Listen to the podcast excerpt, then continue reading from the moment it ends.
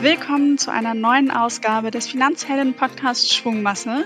Mein Name ist Katharina und ich freue mich heute sehr, dass ich mit meiner Gästin Barbara Lambrecht von der Commerzbank, sie ist Rohstoffexpertin, über das Thema Rohstoffe sprechen kann und all meine Fragen an Sie loswerden kann. Denn wir haben uns ja auch schon in unserer Themenwoche die ganze Woche mit dem Thema beschäftigt, intensiv auf Instagram, haben viele Insights gewonnen und ich möchte jetzt das Thema natürlich auch nochmal gerne im Podcast richtig aufarbeiten und freue mich, ja, dass Barbara uns ihre Expertise hier im Podcast zur Verfügung stellt. Und äh, ja, herzlich willkommen, Barbara. Schön, dass du dabei bist. Ja, danke, Katharina, für die Einladung. Ich muss sagen, ich ich kannte das äh, Podcast Finanzheldin noch nicht. Aber in der Vorbereitung habe ich halt schon mal reingehört und ich muss sagen, also dieses Format finde ich ausgesprochen klasse und ich freue mich, dass ich dabei sein kann. Wir freuen uns, dass du da bist. Ähm, und wir haben ja, du hast eben schon unsere Vorbereitung angesprochen, wir haben uns schon ein bisschen ausgetauscht, gesprochen und du hast schon gemerkt, irgendwie da gibt es einige Fragen, ähm, die aufgeklärt werden wollen. Bevor wir da mal so ein bisschen tiefer einsteigen, ähm, du bist jetzt schon seit über äh, zehn Jahren in dem Bereich Rohstoffe unterwegs. Vielleicht magst du einmal ganz genau sagen, was genau ist dein Job bei Commerzbank? Ja, also wie gesagt, ich arbeite äh, im Research der Commerzbank und bin spezialisiert auf das Thema Rohstoffe. Und ja, wenn ich meinen Job äh, einfach zusammenfassen wollte, könnte ich sagen, meine Aufgabe ist es, Rohstoffpreisprognosen zu erstellen. Und das tue ich natürlich nicht einfach so, indem ich irgendwie ein Tableau ausfülle mit Zahlen, sondern ich gucke mir die Rohstoffmärkte an und äh, kommentiere, suche die Preistreiber raus und versuche dann ein Szenario aufzustellen und das für unsere Kunden aufzubereiten. Und äh, wie bist du da gelandet? Also wie kommt man dann dazu, sich dem Thema Rohstoffe in der Anlage so zu widmen und das Ganze ja auch so zu analysieren? Weil das klingt ja schon sehr, sehr tief im Thema drin. Ja, also gelandet oder mein Werdegang war so, dass ich äh, Volkswirtschaft studiert habe.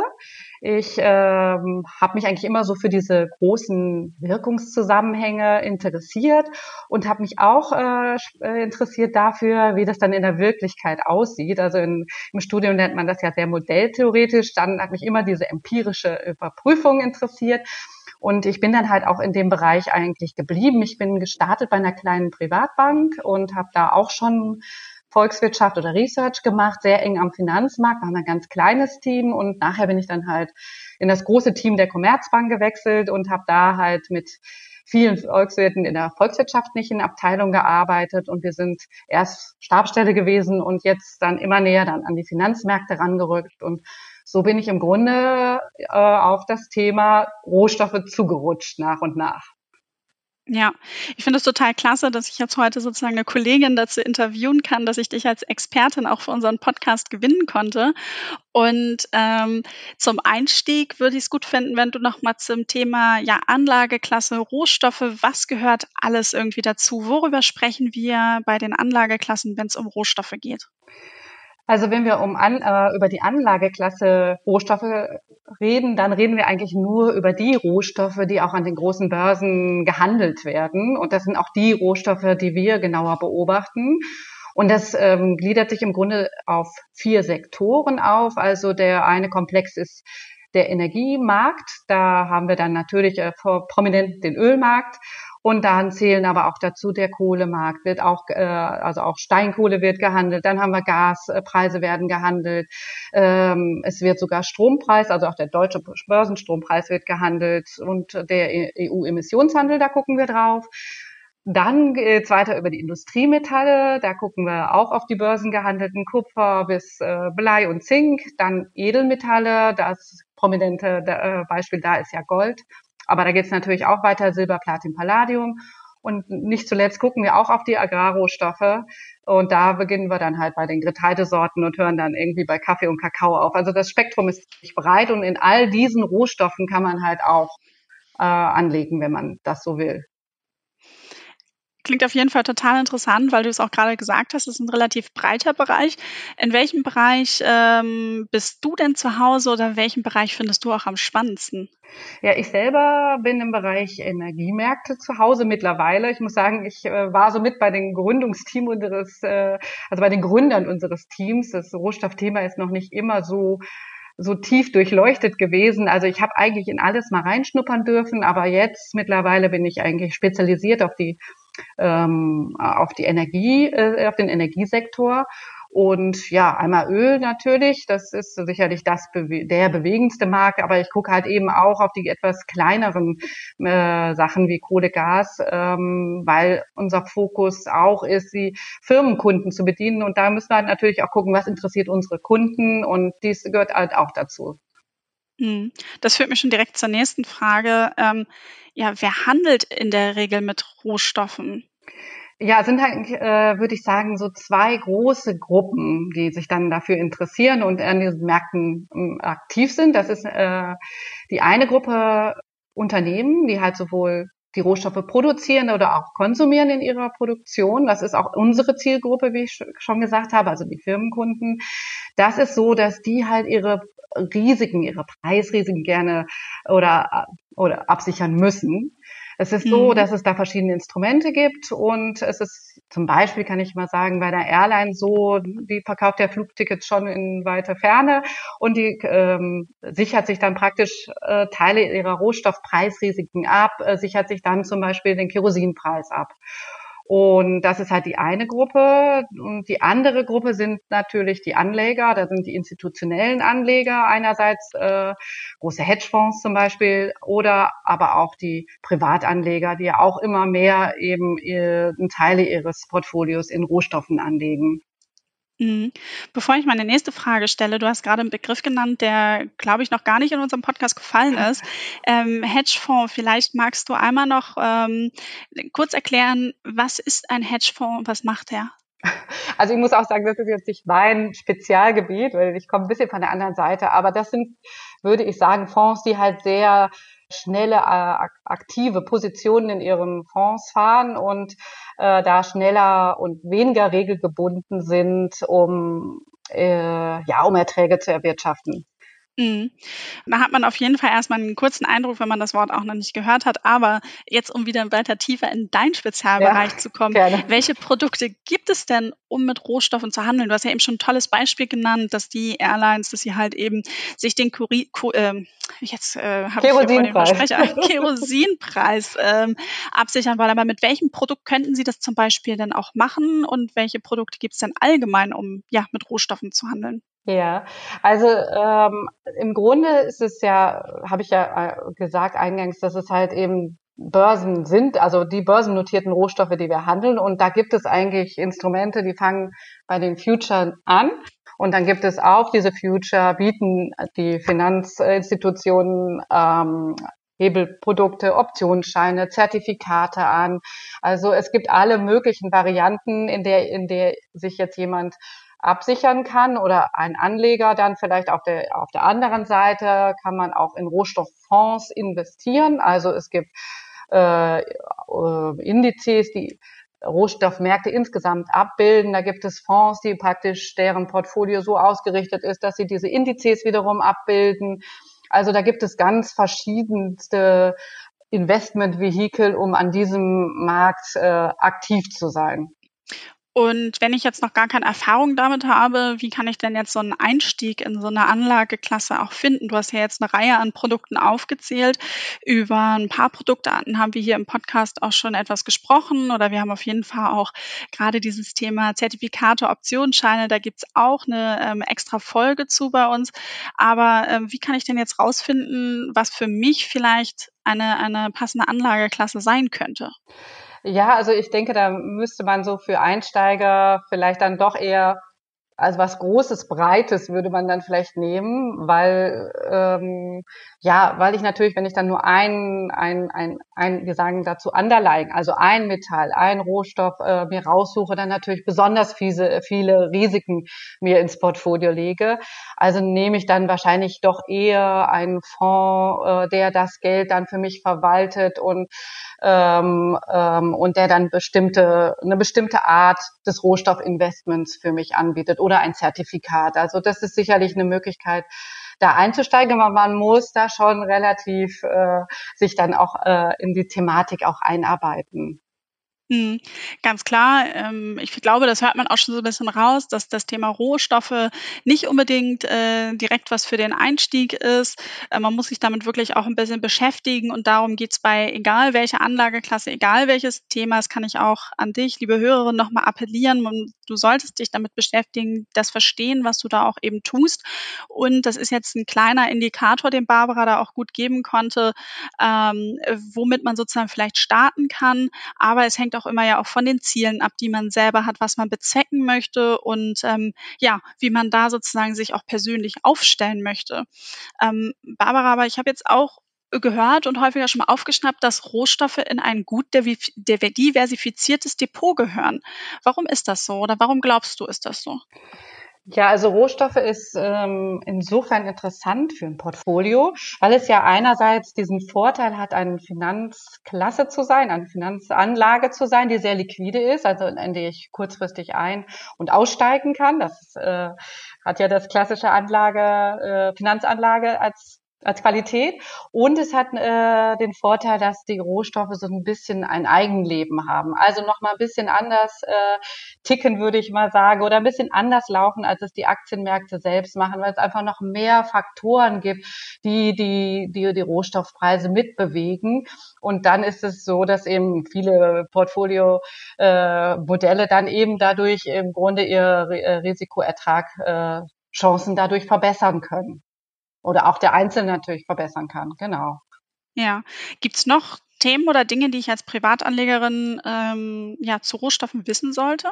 Ja, ich hatte es ja schon mal angedeutet, dass das jetzt ähm, vielleicht nicht das einfachste Investment ist und ähm, äh, da ist eine Sache, die uns immer am Herzen liegt, die wir dann eben den Mensch, äh, die wir auch weiter tragen wollen, ist, ähm, wir investieren, das ist jetzt schon ein bisschen tiefer getaucht, wir investieren oder die Rohstoffe, da investiert man in Future-Märkte und man muss regelmäßig diese Future-Kontrakte, ist ein bisschen kompliziert, rollen, ja. Also man muss ja dann aus dem einen äh, Future-Kontrakt, der dann fällig wird, aussteigen und in einen länger laufenden Kontrakt wieder investieren. Und es gibt Situationen am Markt, in denen die Terminkurve steigend ist, also wir nennen das dann halt Contango.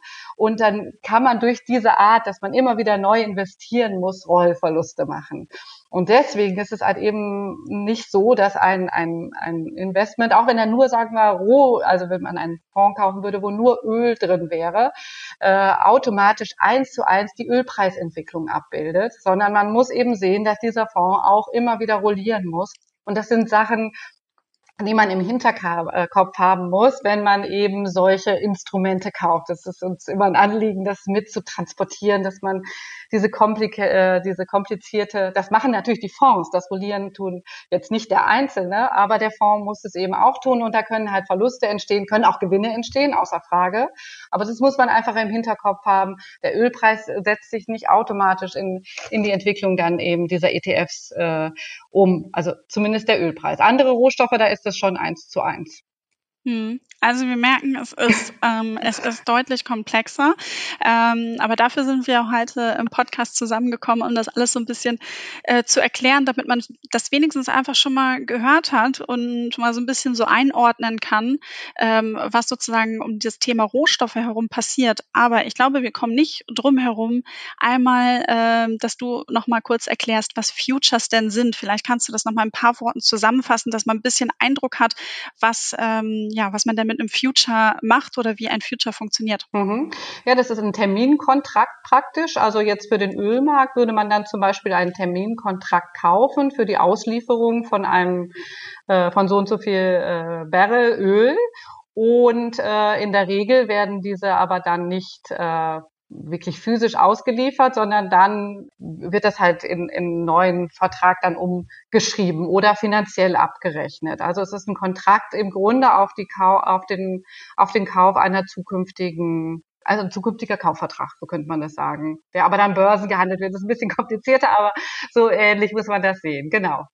Das heißt, wenn wir jetzt wieder bei der Airline bleiben, ähm, die Airline äh, schließt ein Future ab über den Kerosinpreis in mehreren Monaten und diese ähm, Handlung wird dann aber über die Börse abgewickelt. Das, Habe ich das gut richtig zusammengefasst? Ja, also ja, also ich glaube, der, die Airline äh, muss man dann sagen. Ich, das ist aber auch ein Spezialgebiet. Ich bin ja jetzt wirklich mehr auf der Analyse-Seite. Ja, das machen unsere Kollegen dann eher aus dem Sales, die dann das richtige Instrument anbieten. Ob die jetzt ein Future kaufen, das denke ich jetzt eher nicht.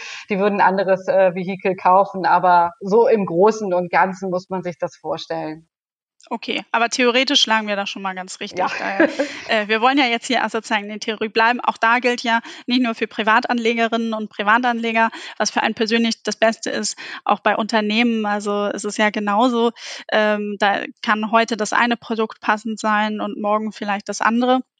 Äh, so tief können wir jetzt aber gar nicht da reinschauen.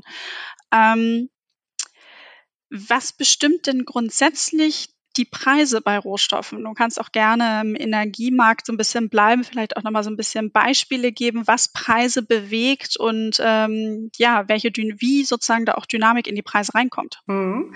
Also das ist eigentlich, finde ich, ähm, das Spannende an den Rohstoffmärkten, dass sie halt so, so vielschichtig getrieben sind.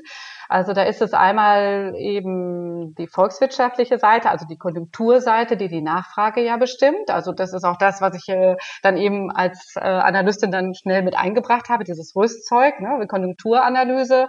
Wie entwickelt sich die Nachfrage? Gucken wir natürlich ganz normal wie alle anderen auch auf die, die Wirtschaftsentwicklung. Äh, und dann an den Rohstoffmärkten sehr spannend ist halt eben, dass die Angebotsseite auch immer sehr differenziert zu betrachten ist. Am Ölmarkt zum Beispiel. Da ist es ja so, dass wir äh, ein großes Ölkartell haben, die OPEC, die, die da stark steuert das Angebot. Da gibt es halt Krisen, geopolitische Krisen, wo das Angebot vielleicht eben dann zu befürchten ist, dass das Angebot sich deutlich verknappt. Das treibt die Preise. Ähm, ja, das sind, glaube ich, so die großen Faktoren, also die, die von der von Angebotsnachfrageseite, wir nennen das immer das Fundamentalumfeld. Und dann kommt dazu, ähm, dass, dass es ein, eben ein Finanzmarkt ist. Also es kommen hinzu äh, Phasen am Markt, wo wir sprechen ja immer davon von Risikoaversion. Also dass, äh, wenn, wenn der Markt sehr nervös ist, ja, und Angst hat, ja, dann fallen die Preise, ja, dann fallen auch Rohstoffpreise eigentlich in der Regel mit. Also es ist im Verbund mit anderen Finanzmärkten zu sehen.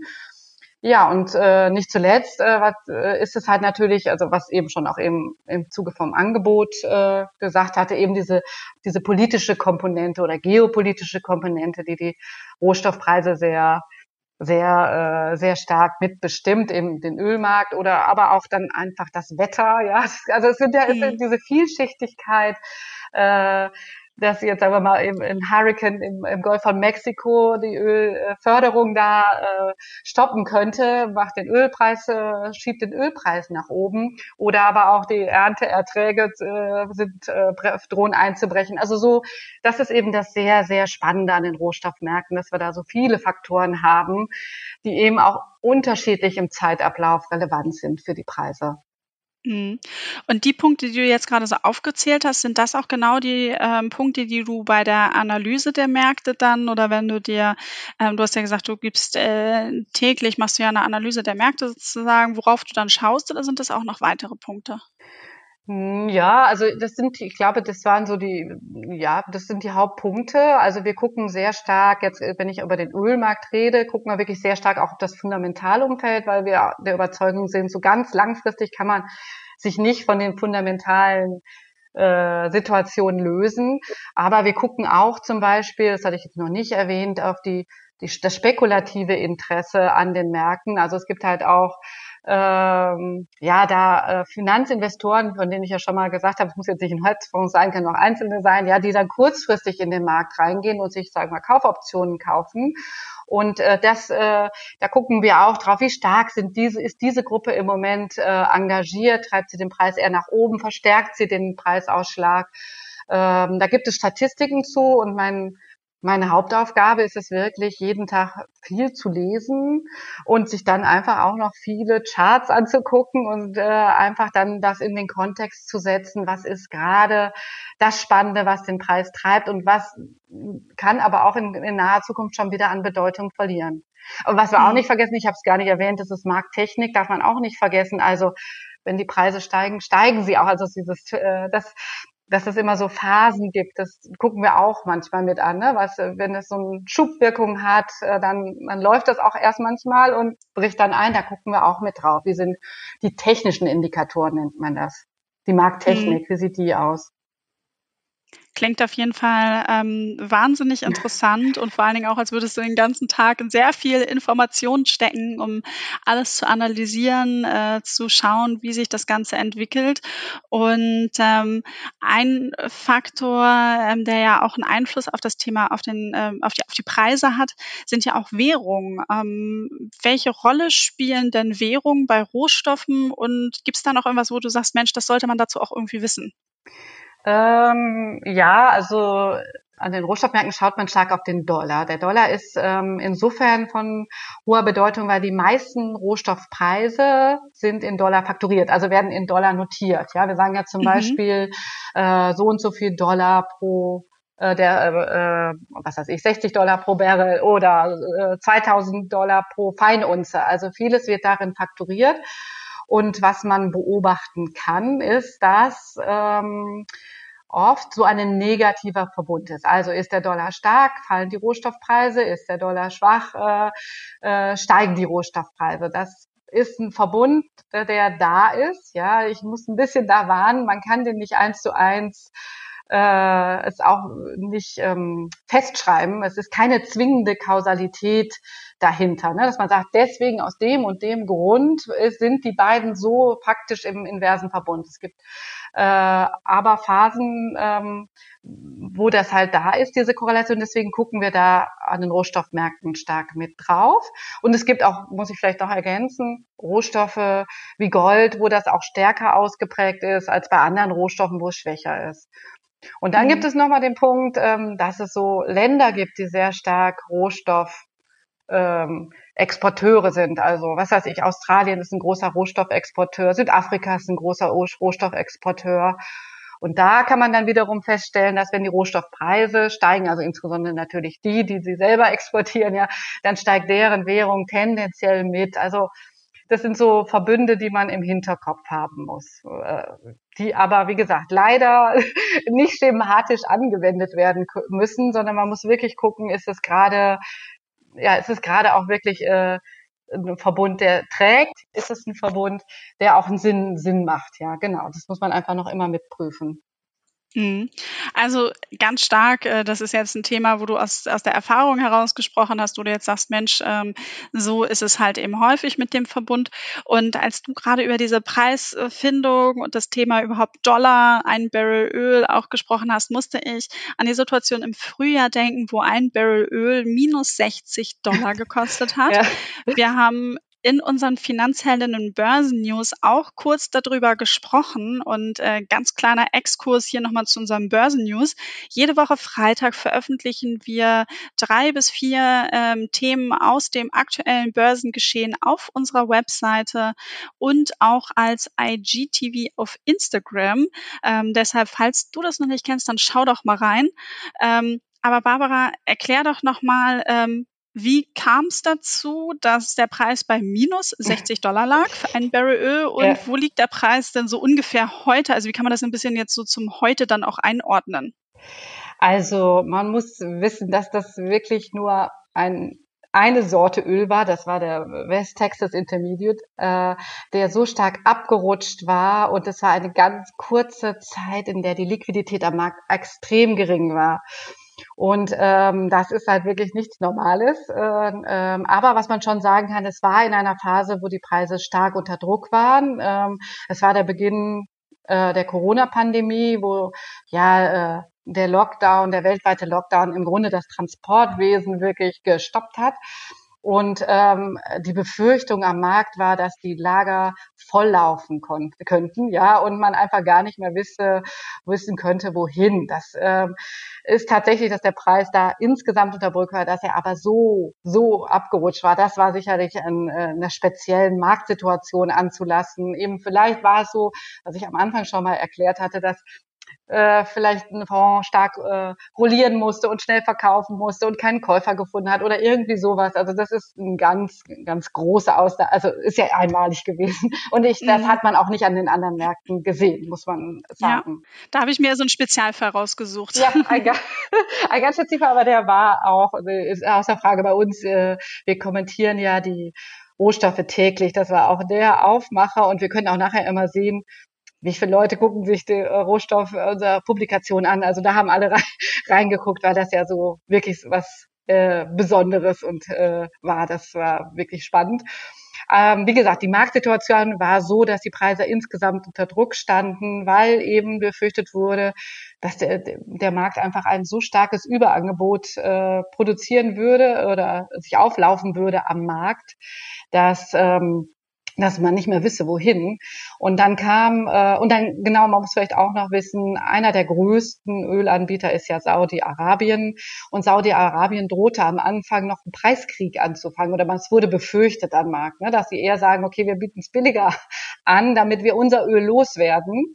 Und äh, da, deswegen sind sie so ins Rutschen geraten. Und jetzt wiederum, also weil du auch sagtest, ja, im Moment steht die schon wieder ganz woanders, stimmt, jetzt steht der Ölpreis äh, bei 45 Dollar, weil sich eben dieses große äh, Produktionskartell äh, geeinigt hat, irgendwie die Produktion stark zurückzufahren.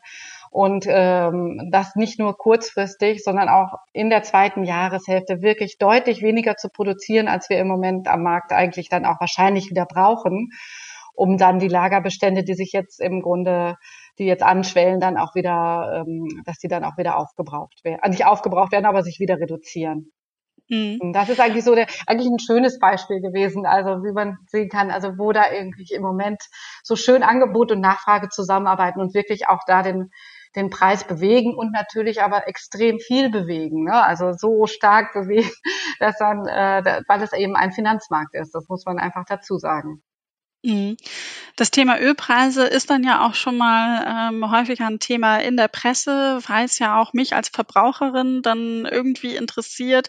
Zumindest äh, bilde ich mir dann ein, dass es ja auch irgendwas mit den Preisen meiner Tankfüllung dann macht. Ähm, ist dem so oder wie beeinflusst jetzt sozusagen auch oder wie, wie, wie geht dieses Thema Ölpreis am Markt und Preis meines Liters äh, Benzin oder Diesel, wie, wie spielt das miteinander zusammen? Mhm. Ähm, also das ist ja manchmal so ein bisschen enttäuschend, ne, wenn man dann an die Tankstelle kommt und da passiert erstmal nichts. Also es läuft schon zusammen, was gibt's da auch, aber ein ganz, ganz großer Festbetrag äh, unserer äh, Benzinpreise. Es ist ja die Steuer, ähm, also ich glaube 65, weil Benzin und dann haben wir noch die Mehrwertsteuer da drauf. Deswegen bewegt sich der Ölpreis, also der Benzinpreis deutlich weniger als der Ölpreis. Und dann muss man noch dazu sagen, dass natürlich auch nochmal zu beachten ist, dass wir in Euro bezahlen und der Ölpreis in US-Dollar gehandelt wird. Das kann auch nochmal gegenläufig laufen, sodass das sich einfach leider nicht immer so oder äh, manchmal auch Gott sei Dank nicht so an der Tankstelle äh, zu Ausschlägen führt, ähm, wie, wie das eben an den Märkten passiert. Man kann aber Hätte sagen, ja schön sein können. Im Frühjahr hätte man vielleicht dann ja Geld bekommen fürs aber wir, wir hatten ja keinen Anlass zu fahren, wir mussten ja eh alle zu Hause bleiben. In dem Sinne war das ja vielleicht dann passend, ausnahmsweise. Aber es ist halt auch so in den USA, ne, dass, äh, da ist es ein bisschen weniger äh, Steuer äh, unterfüttert der Benzinpreis. Man sieht dann deutlich stärker, dass die dass sie, wo ohnehin mehr gefahren wird in den USA, dass sie auch stärker auf die Benzinpreise reagieren. Ne? Bei uns passt sich das eigentlich nicht so stark an. Also wir fahren, wenn wir fahren müssen. Also das ist äh, und die Amerikaner, die die fahren dann auch schon mal weniger, wenn es besonders teuer ist. Also da ist ein bisschen anders als als bei uns. Mhm. Alles klar. Ich glaube, wir hatten so ein bisschen so einen kleinen, kleinen Deep Dive in das Thema Öl, Ölpreis. Ähm, auf jeden Fall auch sehr ähm, interessant und ein guter Einblick. Ähm, zu Beginn hattest du schon mal gesagt oder auch das Thema Gold schon mal angesprochen. Das Gold ist ja irgendwie ja immer so ein bisschen so eine Sonderrolle. Viele reden drüber und man hat irgendwie auch so das Gefühl, dass es auch einfach ja zum Depot und irgendwie äh, zu seiner Geldanlage dazugehört. Ähm, zumindest werden wir das häufig auch gefragt. Ähm, ist das so? Sollte ich mich damit beschäftigen? Ähm, wie, wie siehst du das? Vielleicht kannst du ja mal so deine persönliche äh, Meinung da geben. Ja, also ich äh, würde dann doch, glaube ich, also was ich selber mache und dann ja ja, also ich finde schon, es ist auf jeden Fall gut in dem äh, Sinne oder so sagen wir das auch insgesamt, ja, dass äh, dass das so ein Versicherungsmoment ist, ja, den man vielleicht ins Portfolio reintut, was äh, was man ja sehen kann und auch eben sich im Moment wieder gut zeigt, ist es dann halt in Phasen, wo, wo die Angst irgendwie zunimmt, ja, da, da hat, da glänzt, glänzt Gold ganz oft. Das ist in der Vergangenheit oft so gewesen. Das muss nicht sein, aber es ist eben so aus der, äh, aus der Geschichte so gewesen. Deswegen sagen wir immer, na ja, also ein kleiner Teil kann in, äh, oder soll oder wäre günstig dann in Gold zu investieren, aber das äh, sollte dann eben nur so ein so ein kleiner Teil des Portfolios sein. Ähm, es ist halt im Moment auch so, dass ähm, ja, die anderen, dass es immer eine relative Sache ist. Ne? Also ich, wenn ich jung war, ja, da gab es halt starkere äh, Zinsen und dann haben wir natürlich gesehen, dass Gold keine Zinsen bringt. Dann hat man das irgendwie mit dem da hatte man stärkere Opportunitätskosten der Goldhaltung. Jetzt ist es so, dass wir äh, ja wenig Zinsen, also wenig sichere Rendite kriegen und deswegen äh, ist es noch mal einmal mehr so ein Anreiz für viele, dann doch in Gold zu investieren, weil es eben in diesen sehr schlechten Zeiten ähm, ja, so, so eine Art Sicherheit bietet, weil es immer schon ein Zahlungsmittel war, muss man auch sagen, und weil es schon, ja, weil es auch möglich ist es als, als liquides Mittel dann eher ans, also als alternatives äh, liquides Mittel anzusehen. Ne? Das ist äh, dadurch hat es äh, diese Sonderstellung, die du auch äh, erwähnt hast. Mhm. Und du hast es eben gerade schon angesprochen, die in Anführungszeichen schlechten Zeiten. Gerade jetzt Juli, August gibt's ja wieder eine Goldrallye und ähm, auch da, wir haben häufiger in unseren äh, Finanzhelden Börsennews über das Thema Gold, Goldpreis gesprochen. Ähm, wir befinden uns in Corona-Zeiten. Ähm, die Welt erlebt eine ähm, ja, Pandemie, wie es irgendwie sozusagen jetzt in den letzten Jahren irgendwie wie wir es gar nicht kennen.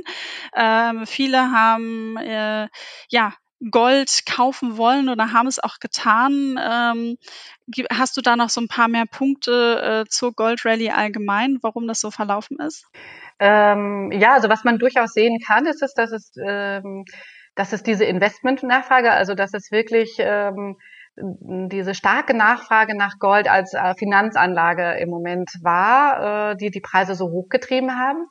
Äh, es gibt ja verschiedene Möglichkeiten, in, in Gold zu investieren. Ne? Der, der okay. Barren, dem man sich, äh, oder eben auch ein Gold-ETF, ja. Und dieser Gold-ETF, das sind ähm, also physisch hinter die, diese Gold-ETFs sind auch physisch hinterlegt. Und äh, man kann halt sehen, die werden getrackt auch von den großen Nachrichtensystemen, die müssen das auch offiziell veröffentlichen. Und man kann sehen, dass die massive Zuflüsse hatten äh, und dass das, äh, ich glaube, äh, ja, es war in der ersten Jahreshälfte, das ist was wirklich Besonderes, ja, gab es mehr äh, Investmentnachfrage, also mehr Nachfrage äh, in diesem Bereich als Schmucknachfrage. Das wundert uns vielleicht als Westler gar nicht oder in Industrie ähm, vielleicht nicht so, aber in anderen Ländern ist ja die, äh, der Goldschmuck immer noch von sehr hoher Wertigkeit. Indien und äh, auch China, da ist Gold wirklich als auch als Anlage in dem Sinne gefragt, hat Goldschmuck eine sehr hohe Bedeutung und in der Regel ist Goldschmuck wirklich noch immer eine große Komponente der Goldnachfrage. Und dieses, diese, äh, in diesem ersten Halbjahr hat das wirklich, äh, diese äh, Zuflüsse in diese ETFs äh, haben das überstiegen. Das war schon ziemlich bemerkenswert. Also mhm. ja, es ist ein starker ja. Rand drauf. Es ist, es, man muss sagen, es ist vielleicht in dem Sinne, wie ja die Aktienmärkte stehen eigentlich auch noch ganz gut. Äh, nichtsdestotrotz, es ist halt diese, dieser Versicherungsgedanke, dieser Safe Haven, sagt man immer zu Gold, ne, dieser sichere Hafen der im Moment viele Leute sagt, okay, einen Teil meines Geldes, äh, einen Teil meines Vermögens investiere ich eben in Gold. Mhm. Das Thema mit der äh, Goldschmucknachfrage, äh, da musste ich ganz spontan dran denken, dass in den Ländern, die du eben auch genannt hast, wo äh, das Thema, ähm, ja, die Nachfrage nach Goldschmuck eben auch hoch ist, dort wird ja auch ganz viel zu Hochzeiten, Start ins Eheleben, werden die Paare ja auch mit Goldschmuck beschenkt. Und ähm, die Hochzeiten waren in Corona-Zeiten jetzt ja auch nicht so möglich. Äh. Wer weiß, ob das das auch mit beeinflusst hat, da bin ich jetzt nicht die Analystin, aber das ist mir spontan eingefallen und äh, als, als Idee sozusagen, ähm, dass es ja dort sozusagen wirklich eben als was ganz Wertiges ist. Äh, die Bräute werden dann ja mit dem Goldschmuck ja auch behangen und ähm, auf jeden Fall ein spannendes Ritual. Ja, das stimmt und man darf auch, muss da vielleicht noch eine Sache da ergänzen. Ähm, der Goldpreis ist natürlich auch im Moment hoch, ne? Und der ist auch äh, hoch in diesen Ländern, dass äh, also nicht nur, dass sie kaum feiern können, auch dass ja im, die Wirtschaft da auch extrem leidet und, ähm, und dann noch diese hohen Preise, das ist auch noch zusätzlich dämpfen. Das stimmt. Man muss auch sagen, mhm. die, äh, die Schmucknachfrage leidet unter die, in diesen Zeiten. Ähm, und es ist nicht nur die Investmentnachfrage, die nach oben geschossen ist. Genau. Hm? Mhm. Gut, jetzt haben wir so ein bisschen, haben ein bisschen, bisschen auch das mal ausklabüstert. Jetzt haben wir aber so ein bisschen über den Promi äh, der Rohstoffsparte gesprochen, Gold. Du hast äh, vorhin das auch schon mal so ein bisschen eingebracht. Es gibt ja auch noch andere, Silber, Platin, Palladium, ähm, alles weitere Stoffe, die ein bisschen am Glänzen sind. Warum haben die aber nicht so eine ganz prominente Rolle wie Gold? Ähm, also man muss sagen, diese drei, das sind ja auch Edelmetalle, ähm, sind deutlich stärker geprägt durch die industrielle Nach- oder Industrienachfrage. Äh, und deswegen ist es, äh, sie haben auch nicht den den, den historischen Ruf, äh, dann eben eine Finanzanlage zu sein. Sie glänzen ein bisschen mit, man darf nicht, es, es ist nicht so, dass da gar nicht, dass man das gar nicht merkt, aber ähm, äh, Platin und Palladium sind zum Beispiel sehr stark in der Automobilindustrie äh, eingesetzt, also die werden viel in den Katalysatoren, äh, für den Bau von Katalysatoren verwendet. Und da ist es eben im Moment so, dass ja der große, dass da auch große Befürchtungen gibt und die leiden jetzt halt unter diesen äh, schwierigen Perspektiven für die Automobilindustrie. Und Silber, muss man sagen, äh, ist ähm, auch stark Industrie, also auch die Hälfte der Nachfrage macht da ähm, die, die, die Industrie aus. Stark in der Elektronik wird es verwendet. Ähm, aber Silber ist im Moment eigentlich sogar ein bisschen ein Sonderfall, denn Silber ist in den letzten Monaten stärker nach oben geschossen als Gold, das äh, prozentual. es ist halt äh, ähm, so, dass, ähm, dass manchmal eben gerade in den Phasen, wo Gold dann besonders stark steigt, ja, es äh, mhm. zieht Silber dann mit als kleiner Bruder und es ist durchaus zu beobachten, dass wenn dann so, ein, so, ein, so eine Rallye läuft, dass dann die am Silbermarkt, der kleiner ist, ja, dann sogar manchmal stärker läuft, ähm, äh, phasenweise. Aber an sich ist klassisch eben die Finanzanlage äh, Gold und ähm, ja, deswegen ähm, können die da dem, ja, dem Promi, wie du so schön gesagt hast, eben auch nicht den Rang ablaufen. Ja, danke für die, äh, für die gute Erklärung nochmal. Und man hat, finde ich, im ganzen Gespräch richtig gemerkt, ähm, du, äh, du begeisterst dich richtig für das Thema Rohstoffe, natürlich insbesondere Energiemarkt. Da ist ein bisschen ja deine Heimat. Aber was würdest du jetzt sagen, was macht das gerade so spannend oder was würde man jetzt auch nicht so ahnen? Oder wann hast du so ein bisschen auch da das Feuer gefangen in dem Bereich? Ähm, ja, also das, ich hatte das, ja, also Feuer gefangen habe ich eigentlich von Anfang an, eben weil es diese, diese Vielschichtigkeit hat, weil es immer mal wieder so spannende Umbrüche gibt an dem Markt, also wo man selber sich dann äh, erwischt, dass man nie geglaubt hat, dass es nochmal anders kommt. Also äh, zum Beispiel am Ölmarkt kann man das sagen, da war es der Fall, ich bin eingestiegen, da ist äh, die US-Ölproduktion immer weiter gefallen und wir haben darüber nachgedacht, also sie wurden diskutiert, in der Zeit, als auch äh, China dann an den Markt kam, ja, also da war ja die Aufbruchsstimmung in China und ähm, es gab einen extremer Rohstoffbedarf seitens ähm, des Landes. Und man hatte irgendwie wirklich darüber diskutiert, wann wird das wieder darüber diskutiert. Werden. Das ist ja schon mal in den 70er Jahren, wann wird das Öl knapp? Ja, das das war so. Und ähm, so bin ich eingestiegen. Und ähm, ja und dann kam diese plötzliche Wende am US-Ölmarkt, wo äh, dann diese neue Technologie, diese Schieferölförderung sich so rapide schnell entwickelt hat, dass, ähm, dass man dann einfach wirklich, wirklich in den Grundfesten sich nochmal ein bisschen neu aufgestellt hat. Äh, und das sind eigentlich so die sehr spannenden äh, Sachen, weil es ja alles so ineinander greift. Also auch der, der Ölmarkt, der dann eben dieses Kartell hat, ja, was manchmal in Einheit und wunderbar diszipliniert miteinander äh, agiert. Und dann aber auch in Phasen hatten wir auch, wo die das zerstritten haben und wo wirklich Saudi-Arabien, äh, äh, wo es dann wirklich einen Preiskrieg innerhalb dieser OPEC gab, ja. Und das sind eigentlich diese, diese Sachen und das eben auch immer sehr schnell am Markt bewertet. Das macht es für mich eigentlich so äh, so spannend und deswegen bin ich immer noch sehr gerne in dem Ölmarkt dabei. Sehr also in den Rohstoffmärkten an sich. Es ist ja bei allen Märkten. Also ich habe, man mhm. greift das immer als erstes raus, weil es eben auch prominent ist, ja. Aber äh, es gibt auch an den anderen Märkten eben diese Wenden, die, die einfach richtig, äh, ja, mhm. die einen auch als Analysten manchmal fast überraschen.